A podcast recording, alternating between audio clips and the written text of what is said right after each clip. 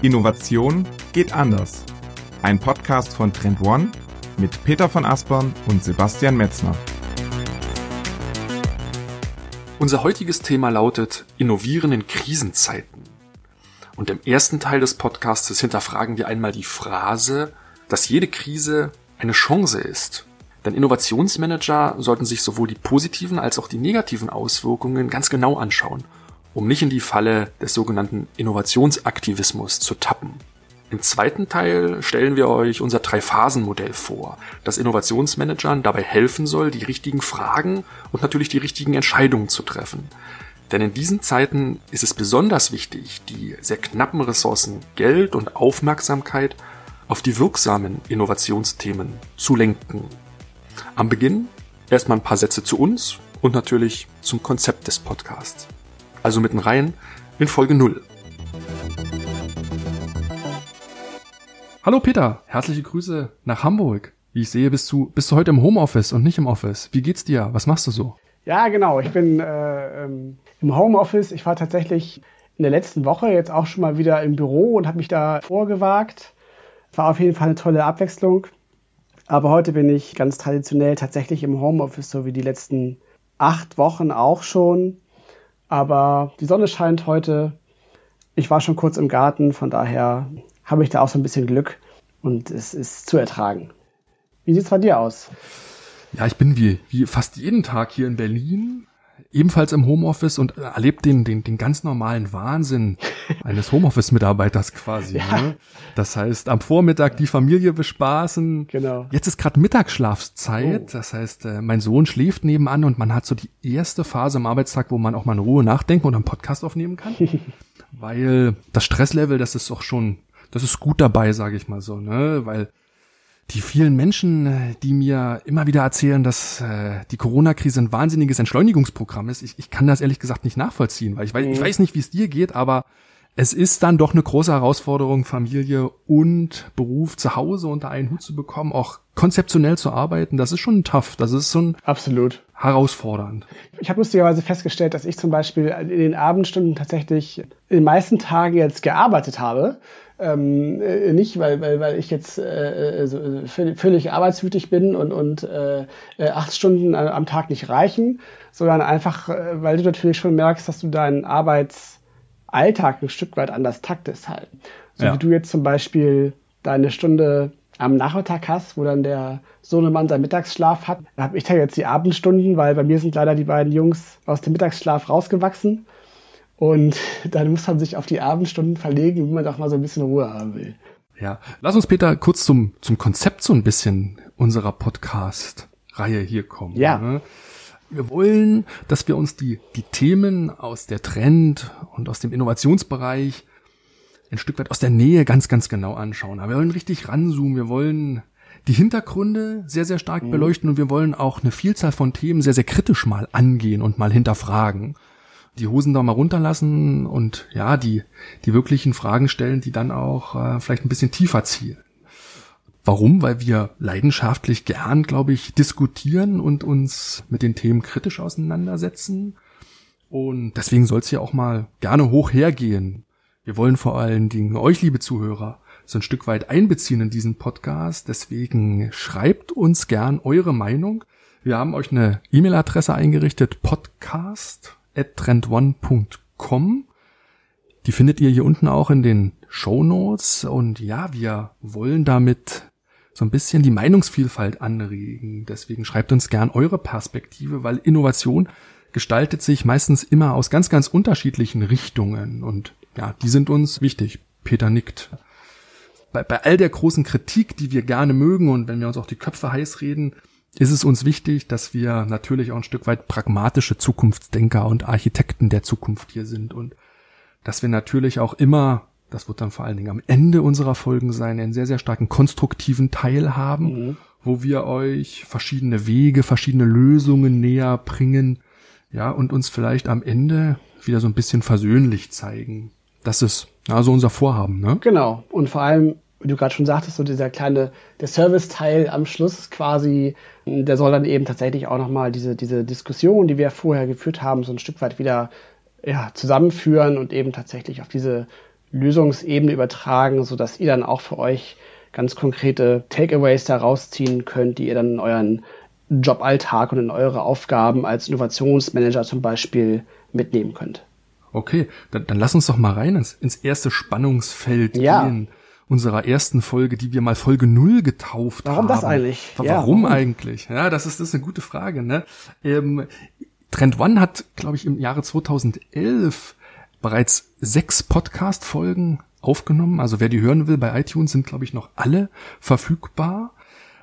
Und da wollen wir so ein bisschen die Chance nutzen, eigentlich die Uhr wieder auf Null zu stellen nach diesen ersten sechs Episoden, ne? weil wir uns auch ein bisschen warm reden wollen, Peter und ich, und euch natürlich auch ein bisschen die Gelegenheit geben wollen, uns kennenzulernen. Ja. Und deswegen sollten wir gleich reinstarten in unser erstes Thema, das da heißt Innovieren in Krisenzeiten. So ist ähm, es. Das ist, ich glaube, ein ganz, ganz spannendes Thema in diesen Zeiten. Warum? Weil mir ist aufgefallen, dass mit dem Aufkommen der Corona-Krise eine Vielzahl von Personen, auch Organisationen so reflexartig sofort betont haben, dass die Krise eine große Chance ist. So für Innovation, für Neues, mhm. der große Reset der Gesellschaft, fast reflexartig hat man das in die Höhe gejubelt, noch die chinesischen Sprichwörter über den Krise und die Chance betont, wo ich erstmal gesagt habe, oh, halt mal, halt mal, halt mal, halt mal. Das ist so wenig Zeit, die jetzt hier vergangen ist. Ja. Ob das eine Chance ist, das, das muss ich doch erstmal zeigen. Man kann doch nicht überoptimistisch sofort alles schon wieder in den Himmel jatzen. So und Deswegen lass uns gerne mal mit dem Spannungsfeld oder mit der konkreten Frage anfangen, warum Corona eigentlich alles andere als eine Chance aktuell ist. Ja, absolut. Nee, sehe ich auch genauso. Also es ist mir auch aufgefallen. Also das liegt natürlich dann auch so ein bisschen, also einmal natürlich ist es das, das Medienecho, was du auch gerade nochmal so gespiegelt hast.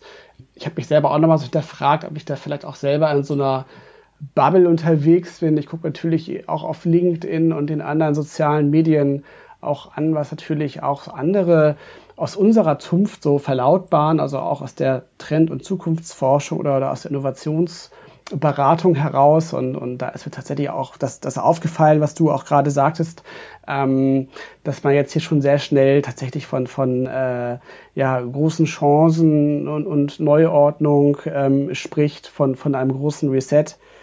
Und ja, da hatte ich auch so ein bisschen Bauchschmerzen halt, weil wenn man sich tatsächlich mal anguckt, was das eigentlich bedeutet jetzt im ersten Schritt mal, also welche, welche Spur der, der Verwüstung hat jetzt Corona eigentlich jetzt schon hinterlassen, dann, dann sieht man natürlich erst einmal zum Beispiel, dass über äh, schon 300.000 Menschen tatsächlich weltweit ums Leben gekommen sind. Und ähm, wenn man jetzt persönlich vielleicht sogar davon äh, betroffen ist und da möglicherweise sogar einen Angehörigen äh, verloren hat, dann ähm, sieht man das Ganze wahrscheinlich schon so ein bisschen anders. Ja, da rückt die Krise ganz, ganz nah an einen persönlich dann ran. Und mhm. ich glaube, hier ist die Perspektive des Betroffenen ganz, ganz wichtig, in die man wechseln muss. Sich da hineinversetzen, vielleicht auch ein Stück weit Empathie zeigen, weil die drohenden Einkommensverluste ja. vielleicht als zweiter Punkt. Peter, du genau. hast mal betont, die Krise trifft nicht jeden gleich. Das fand ich ein, ein, mega gutes Argument. Dein Vergleich zwischen, zwischen dem Mechatroniker und dem digitalen Nomaden. Vielleicht, du kannst es besser erklären als ich, weil von dir kommst. Vielleicht erklär es mal kurz. Ja, genau. Also im Grunde war jetzt der Gedanke ist, das war ja schon ab und zu mal so die Rede davon, ja, dass ja Corona jetzt hier zu einer großen Demokratisierung führt und es trifft ja uns alle gleich.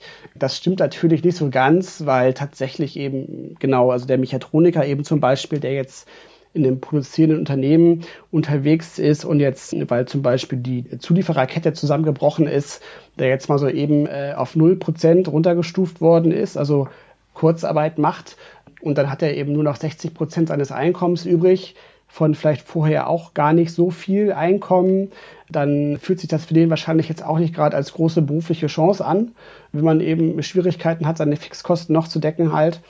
Und das muss man eben auch ganz klar sehen, dass da sehr viele Menschen momentan auch hier in Deutschland genau vor dieser Situation stehen und nicht alle die Chance haben, so wie wir auch zum Beispiel, wir beide, dass die eben ihre Arbeit von zu Hause aus weitermachen können und entsprechend auch noch dann eben ihr Geld verdienen können. Das ist ähm, nicht die Normalität. Ja.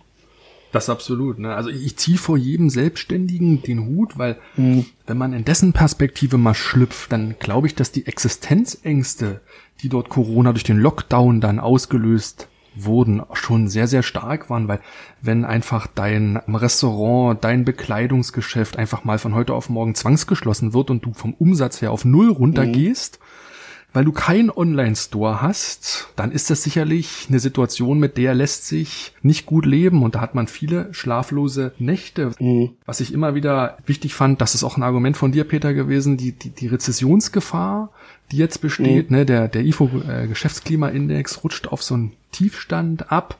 Ja. Das ist natürlich ähm, auch von den Umsatzerwartungen her alles andere als eine positive Ausblick. Absolut, genau. Also ich glaube, es ist so jetzt ein historischer Tiefstand tatsächlich. Also ich glaube, die Aussichten waren tatsächlich sogar absolut noch nie so schlecht, wie sie jetzt äh, gerade leider sind.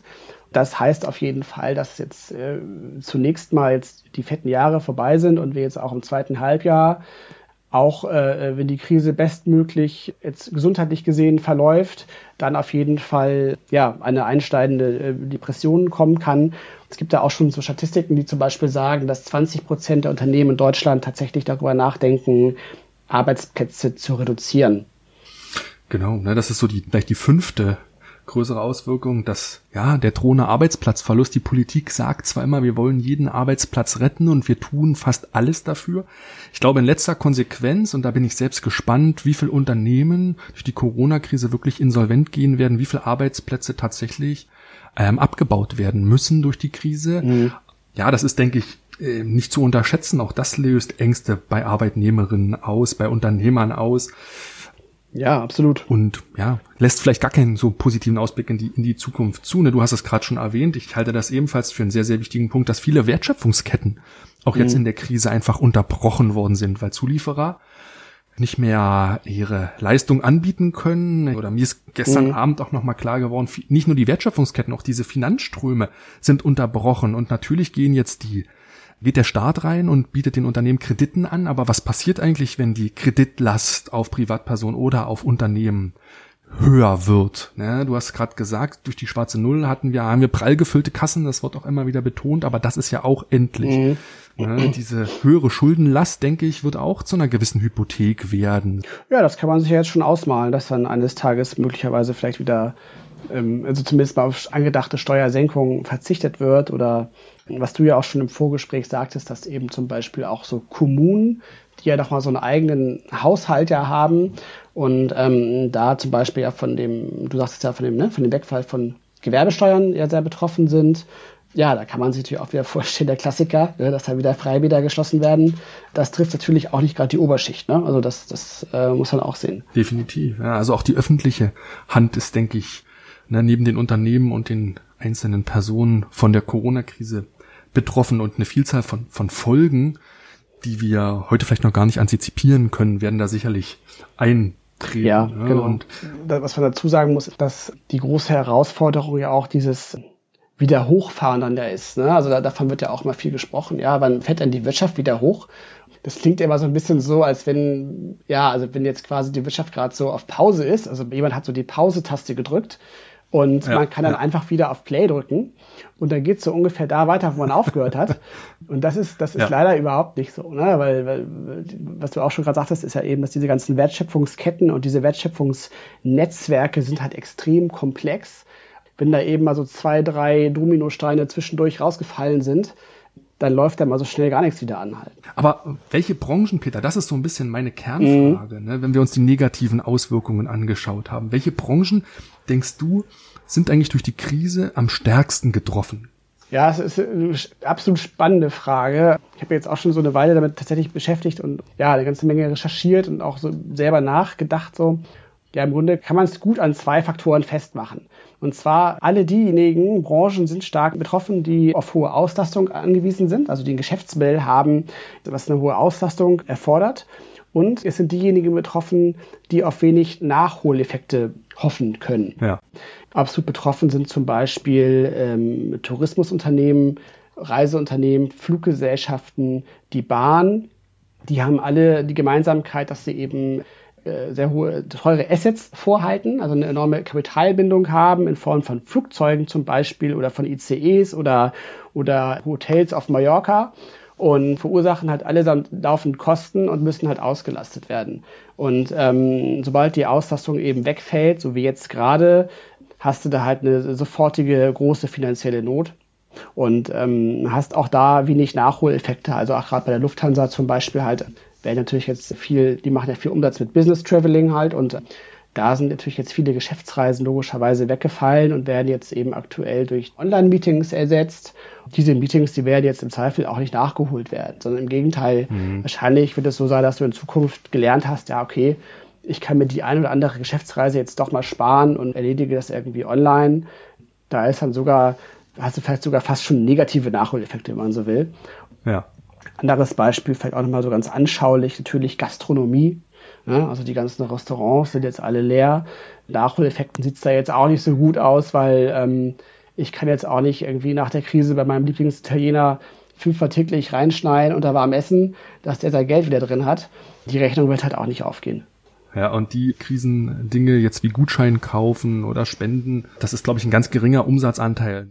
Mir ist gestern mhm. noch ein mhm. Beispiel aufgefallen, wo ich noch ein bisschen weiter gedacht habe, weil gerade wir in Deutschland hier mit den Auswirkungen auf den Branchen sind natürlich immer am Ende der Wertschöpfungsketten. Aber was passiert eigentlich mit dem Anfang der Wertschöpfungsketten? Das heißt, gerade jetzt ne, entsprechend die Mode und Textilbranche, die Frühjahrskollektionen sind in den Läden geblieben. Das merkt man hier am Ende der Wertschöpfungskette. Ja, Jetzt werden die wahrscheinlich durch Rabattschlachten nach draußen verkauft. Aber was ist eigentlich den entsprechenden Textilfabriken, die in der Türkei, die auch in Bangladesch stehen, dort Arbeitnehmer und Arbeitnehmerinnen ähm, auf das Gehalt angewiesen sind, weil sie sonst sich keine Nahrung kaufen können? Das heißt, dass diese Auswirkungen, die sind hier natürlich schwer nachvollziehbar und man muss da, glaube ich, auch sehr, sehr global denken, mhm. wenn wir auf die Branchen schauen und an den Anfang und ans Ende der, der Wertschöpfungskette, weil selbst die Branchen, die Gewinner sind, also zum Beispiel der Lebensmitteleinzelhandel, ja. der, glaube ich, die dreifache Menge verkauft hat an, an in äh, den Lockdown-Zeiten als ja. im Weihnachtsgeschäft, so, ne? Aber das ist vielleicht ein ganz gutes Beispiel, weil die Nudelproduzenten, die wurden natürlich extrem stark nachgefragt, selbst die Unternehmen, die dort zu den äh, vermeintlichen mhm. Gewinnern hören, sind in eine, eine operative, produktive Hektik versetzt worden, weil sie jetzt auf einmal natürlich mehr Mitarbeiter brauchten. Sie mussten Logistikkapazitäten mhm. hochfahren. Sie mussten Lager aus dem Boden stampfen, um natürlich diese Dinge dann auch zu distribuieren. Ich glaube, auch selbst solche Branchen sind vor eine große Herausforderung gestellt worden. Das ist, denke ich, nochmal wichtig, weil du hast die, die These auch nochmal so ein Stück weit zugespitzt und gesagt, ja, die, die Krise produziert Gewinner und Verlierer. Und das ist halt eine ganz, ganz wichtig, auch gesellschaftliche Implikation, weil die Starken, die ja. Gewinner werden durch die Krise wahrscheinlich noch stärker. Ja? ja. Ist das so, Peter? Ja, ich, ich glaube schon, weil ähm, also es wird so sein, dass man kann es natürlich jetzt auch in, an einem Beispiel verdeutlichen. Also ich nehme jetzt nochmal den, den Einzelhandel. Da siehst du natürlich schon, dass quasi das inhabergeführte Geschäft in der Innenstadt, in der Fußgängerzone, wo auch immer, die jetzt quasi abgeschnitten sind von ihrem, von ihrer üblichen Laufkundschaft und eben ne, komplett auf stationären ähm, Handel aus waren, die stehen natürlich jetzt entsprechend schlecht da und müssen halt jetzt erleben, dass quasi das Geld, ähm, was normalerweise vielleicht dann äh, bei ihnen ausgegeben worden wäre, das wird jetzt entsprechend bei, bei Online-Retailern halt ausgegeben halt. Das ist natürlich jetzt kurzfristig einfach deshalb so, weil es da schlichtweg keine andere Alternative dazu gibt. Aber wir werden in Zukunft sehen, also das ist meine persönliche, das ist meine Hypothese, dass ähm, dieser Online-Anteil, der wird halt noch weiter wachsen. Also der wächst ja sowieso schon jedes Jahr um einige Prozentpunkte und wird jetzt noch mal so ein Sprungwachstum hinlegen, weil eben jetzt viele auch noch mal gelernt haben, dass das eine gute Alternative ist und, und da auch so ein Gewöhnungseffekt eintreten kann. Und du wirst dann eben auch sehen, dass entsprechend so kleinere Player, also im extremsten Fall jetzt, dass die inhabergeführte Boutique meinetwegen die wird es natürlich schwer haben, ähm, ein Online-Shopping-Erlebnis auf die Beine zu stellen, was dann dem mithalten kann, was entsprechend große Player, ja, wie die üblichen großen Online-E-Commercer für Mode eben zum Beispiel hinstellen können. Hm. Ne? Ja, im Grunde ist es, ist es halt so, ne, Entschuldigung, dass ich auch brechen, wenn man so ein bisschen hinter die Kulissen schaut und die Mechanik da so mhm. anschaut, das, das nehme ich jetzt so ein bisschen deinen Äußerungen, dann ist das ja Corona quasi wie so eine Art Brennglas, wie so ein Verstärker schon für diesen Strukturwandel, der ja gerade im E-Commerce schon länger Absolut. andauerte, jetzt nochmal wie so ein Verstärker wirkt. Ja, also ich glaube das schon, dass, ähm, dass es tatsächlich genauso ist, weil äh, diese Entwicklung, die ich jetzt gerade beschrieben habe, die ist natürlich jedem bekannt, der, der sich ja mit der Branche Einzelhandel schon mal beschäftigt hat, dass eben da, ne, also online eine große Herausforderung ist und von Jahr zu Jahr wächst. Das, das ist ja wirklich nichts Neues, das war immer schon so. Oder das ist halt seit, seit 15 Jahren ist das so. Und diese Entwicklung, ähm, die wird weitergehen und tatsächlich wird genau diese, diese Entwicklung jetzt eben durch Corona extrem beschleunigt. Und es ist vielleicht sogar auch in der, in der Luftfahrt zum Beispiel auch ähnlich, weil wir natürlich auch schon vorher diese Ansätze hatten, dass Meetings zaghaft, aber doch zunehmend eben auch durch Online-Meetings ersetzt werden, also gerade eben so im Business-Bereich. Mhm. Und ähm, ja. diese Entwicklung, die war ja auch schon vorher da. Also Zoom wurde jetzt ja nicht zwei Tage äh, nach Ausbruch der Corona-Epidemie erfunden, sondern das gab es schon vorher. Nee. Und, und diese ganzen anderen meisten, also Teams und so weiter, das gab es ja auch alles schon vorher. Aber natürlich werden diese Tools ja. jetzt viel intensiver äh, genutzt und das wird eben auch dazu führen, dass äh, entsprechend da auch ähm, ja, im Bereich, in der Branche Geschäftsreisen zum Beispiel eben auch ein struktureller Wandel kommen wird. Ja, aber es ist ganz interessant, weil wie schnell sich dann die Technologieakzeptanz, mhm. auch das Nutzungsverhalten dann ändert, wenn es keine Alternativen in dieser physischen Welt geht. Und warum hat man sie vorher nicht genutzt? Weil man natürlich immer als Nutzer Barrieren befürchtet hatte. Und dadurch, dass ich keine Alternativen jetzt hatte, musste ich auf Videokonferenzsysteme umschalten und hat gemerkt, Mensch, das funktioniert ja dann doch im gewissen Maße genau. relativ gut. Ich kann das physische Meeting natürlich nicht eins zu eins ersetzen, aber in seinen Teilen natürlich schon. Und genau. ähm, das hat ja zum Beispiel auch, ne, nicht nur das ganze Thema Videoconferencing, auch das Thema, ich bestelle Lebensmittel ähm, via Online-Shop und lasse sie mir liefern. Ich habe die Zahl gerade nicht im Kopf verfügbar, ich habe sie recherchiert ja. gehabt. Ähm, es, es war ja wahnsinnig hoch, die Anzahl, wie viele Neukunden die ähm, Lebensmitteleinzelhändler, die einen Online-Shop ja, angeboten haben, ähm, ja, ja. hatten in den urbanen Zentren, muss man das sagen. Ne? Das ist natürlich jetzt sehr, sehr stark auf die Städte konzentriert. Das ist kein Phänomen, was im Land eine Rolle spielt. Hier muss man vielleicht auch nochmal stärker differenzieren, wenn man sich die Auswirkungen von Corona anguckt. Wie ist das in den ruralen Gebieten so? Wie ist das in den urbanen mhm. Gebieten so? Ich glaube, das trifft, wie du vorhin gesagt hast, nicht jeden gleich. Aber vielleicht kommen wir noch mal so ein bisschen drauf zu sprechen, wie, wie die Unternehmen jetzt quasi mit dem ähm, Strukturwandel, der jetzt beschleunigt mhm. worden ist, umgehen sollen, umgehen werden, weil das ist so ein bisschen meine Wahrnehmung der aktuellen mhm. Situation. Mhm. Normalerweise tut Anpassung jedem weh, ja. ne? Und es braucht immer einen ja. größeren äußeren Anreiz oder man ist wahnsinnig innovativ ja. und macht das. Aber Corona hat jetzt quasi zu so einer Zwangs oder aus, hat zu so einer Notwendigkeit geführt, das ist vielleicht das bessere Wort, mhm. zu innovieren, mhm. weil man wenig Alternativen hatte. Und ich habe den Eindruck gehabt, dass wir in dieser ersten Phase dieser akuten Krise in der Vielzahl von Unternehmen einen sehr, sehr konstruktiven, pragmatischen Umgang damit mhm. hatten und dass nicht viel rumlamentiert worden ist, sondern dass man einfach mal gemacht hat. Ja. Wahrscheinlich ist das auch jetzt gerade auf Deutschland bezogen, so, so typisch deutsch, wir machen das, wir schaffen das. War deine Wahrnehmung da ähnlich oder siehst du das komplett anders?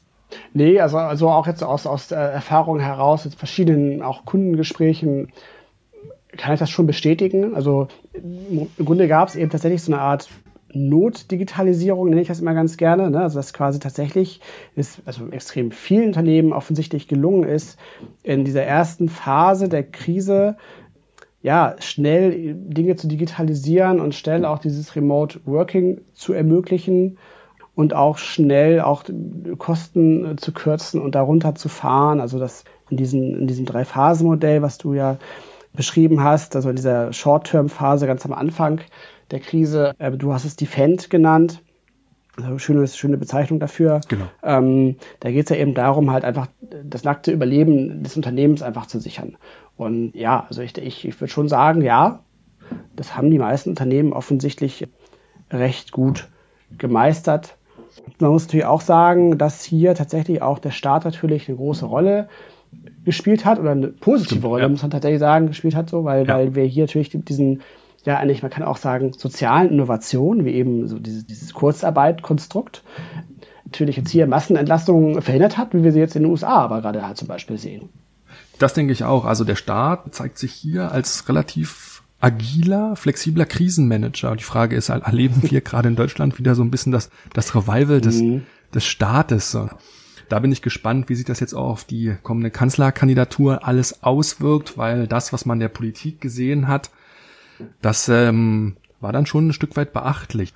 Total. Und der Staat hier reguliert und gehandelt ja, ja, hat. Ne? Auch hier gibt's wieder unterschiedliche Meinungen. Da könnte man auch noch mal eine Folge ja, machen. Ne?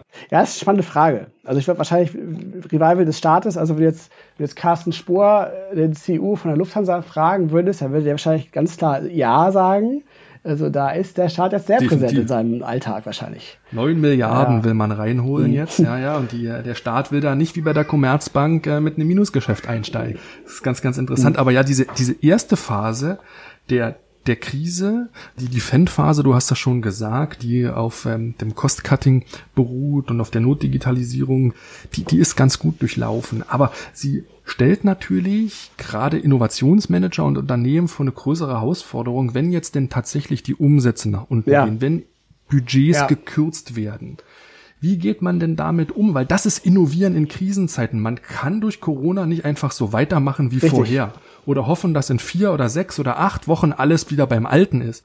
Man muss tatsächlich das Handeln ein Stück weit verändern und deswegen haben wir eine zweite und eine dritte Phase. Mhm so ein Stückchen an die Defend-Phase andocken lassen. Warum? Weil man in Krisenzeiten tatsächlich anders handeln muss. Diese zweite Phase, die haben wir mal Understand genannt. Warum? Weil man hier ganz stark als Unternehmen, als Innovationsmanager auch reflektieren muss um einfach die Orientierung in diesem beschleunigten Strukturwandel wiederzufinden oder auch zu halten, also fokussiert zu sein, weil wenn ich äh, weniger Ressourcen zur Verfügung habe, muss ich durchaus wissen, ähm, worauf ich entsprechend ja.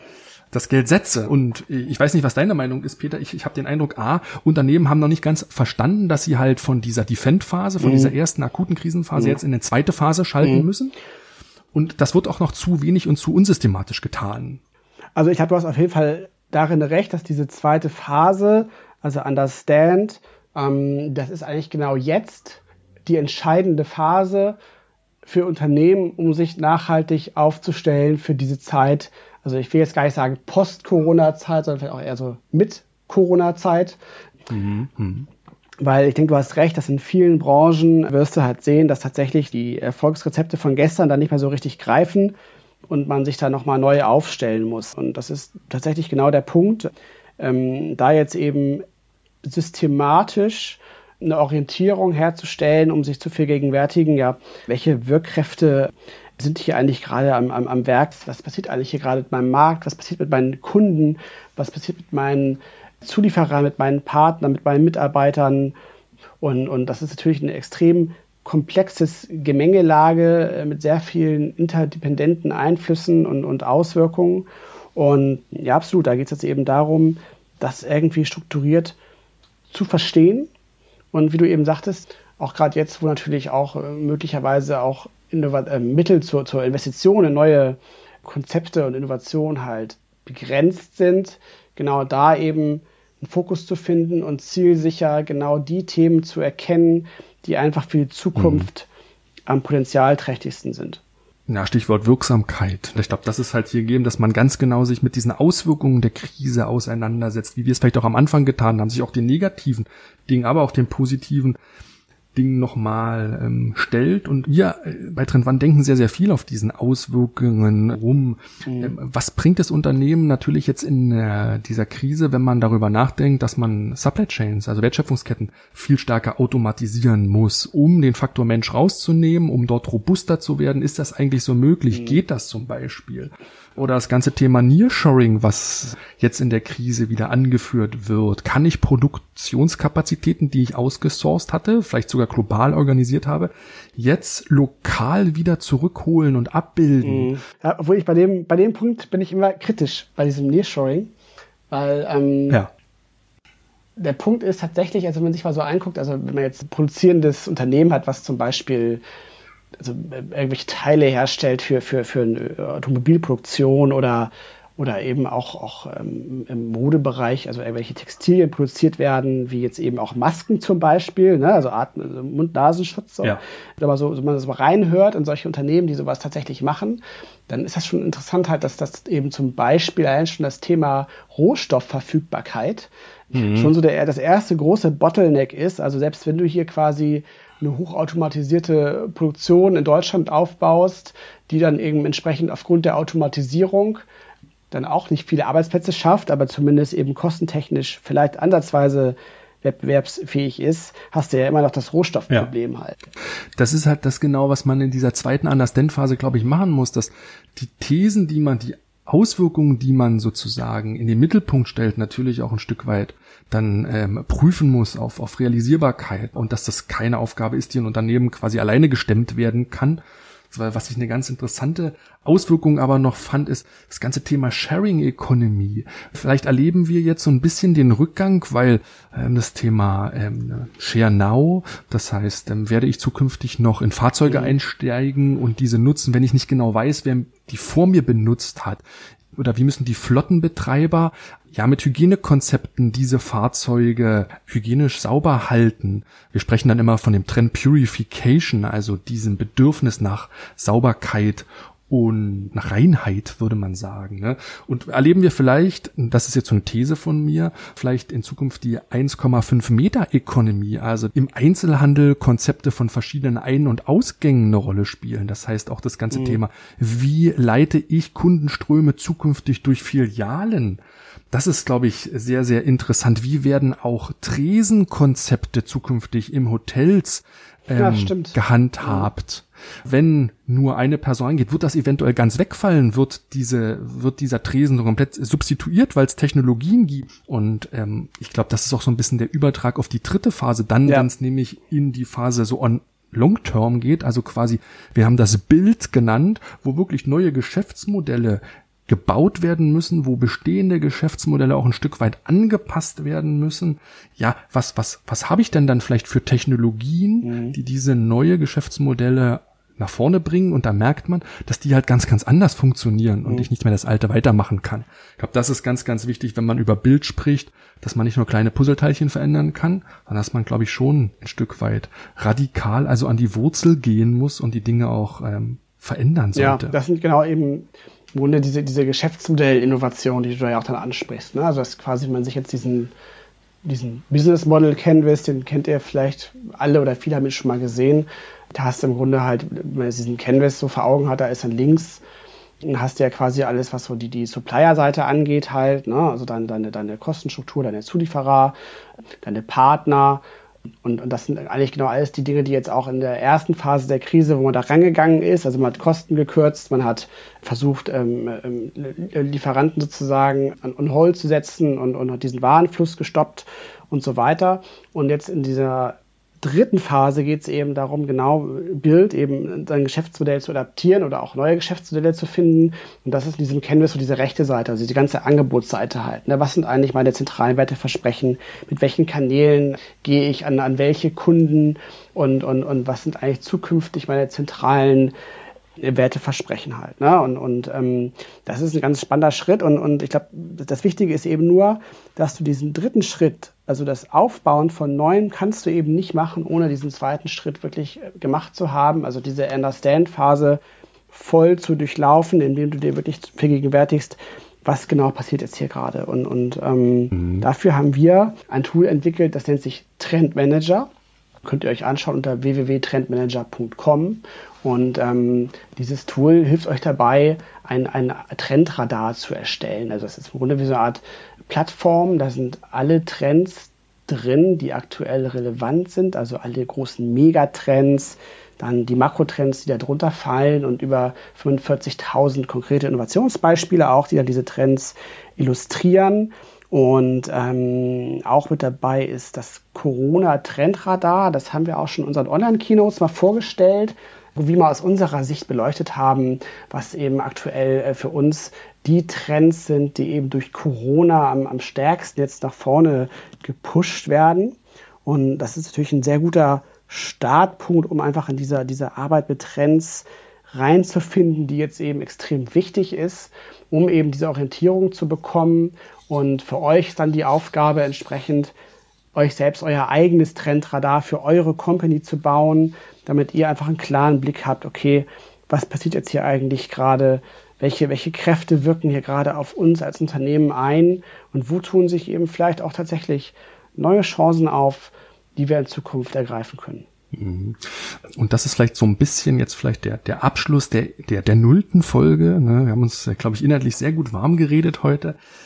wenn man äh, sagt, die Krise ist eine Chance, dann schaltet man häufig sofort in den dritten Modus und fängt an, sofort irgendwie neue Lösungen zu machen. Das mag auch sicherlich an der einen oder anderen Stelle Sinn haben, mhm. aber in vielerlei Hinsicht ist diese zweite Phase, von der du sprachst, sehr, sehr wichtig. Und mit einer Vielzahl von Kunden arbeiten wir mit den individualisierten Trendradaren und dann hat man wirklich eine sehr, sehr gute Übersicht von den Dingen, die im externen Unternehmensumfeld eine Rolle spielen und welche Dinge sich jetzt natürlich durch Corona verstärken oder auch abschwächen. Das ist ein sehr, sehr wichtiger, reflektierender Schritt, den man unbedingt aus unserer Sicht machen sollte an dem Punkt.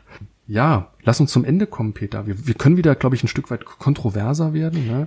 Ja, genau. Für, von dir kam die, die mega spannende These, ähm, so eine typische Was wäre wenn Frage. Ja. Die hat mich total kalt erwischt und ich, ich, ich war wie vom Blitz getroffen. Vielleicht stellst du sie einfach mal kurz ja. vor. Weil, ja, vielleicht ist das ein Thema für die nächste Folge, die wir durchgehen können. Ja, ist klar. Und zwar ähm, habe ich ähm, die Nachricht äh, vor zwei Wochen, glaube ich, war es schon gelesen, dass ähm, an einer großen Uni, ich glaube, es war jetzt Harvard, momentan an einem Impfstoff gegen Corona geforscht wird. Also wird ja auch in ganz vielen Unis gerade ne, an Impfstoffen natürlich geforscht. Ja, ja. CureVac in Deutschland, ne, großes Beispiel. Genau. Und, ähm, und die sind eben so zuversichtlich, dass ihr Impfstoff wirksam ist und, und keine Nebenwirkungen hat, dass sie tatsächlich äh, jetzt schon in Indien die Produktion in Auftrag gegeben haben und einfach darauf pokern, dass sie am Ende ein erfolgreiches Zulassungsverfahren haben werden und dann mhm. quasi von heute auf morgen im ersten Schritt, ich glaube, 40 Millionen Impfdosen äh, zur Verfügung stellen könnten. Und die ja. Frage, die du meinst, ist ja genau, was wäre denn, wenn wir, ich sag mal, im August diesen Impfstoff zur Verfügung hätten und dieser ganze Corona-Spuk von heute auf morgen vorbei wäre. Welche von diesen Veränderungen, über die wir jetzt so ausführlich gesprochen haben, wären dann tatsächlich nachhaltig und von Dauer?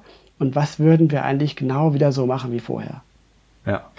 Das ist ein guter, ein guter Abschluss. Mit dieser Frage können wir, glaube ich, für heute den, den Deckel drauf machen.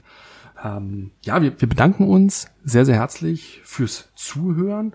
Folgt uns gerne auf allen Podcast-Plattformen, wie am Anfang schon betont, wir sind auch an eurer Meinung interessiert. Schreibt uns unter der E-Mail-Adresse podcast.trend1.com. Ja, Folge 0, Deckel drauf, Peter. Hab eine schöne Woche, mach's gut. Tschüss aus Berlin. auch. Tschüss aus Hamburg. Ciao, ciao.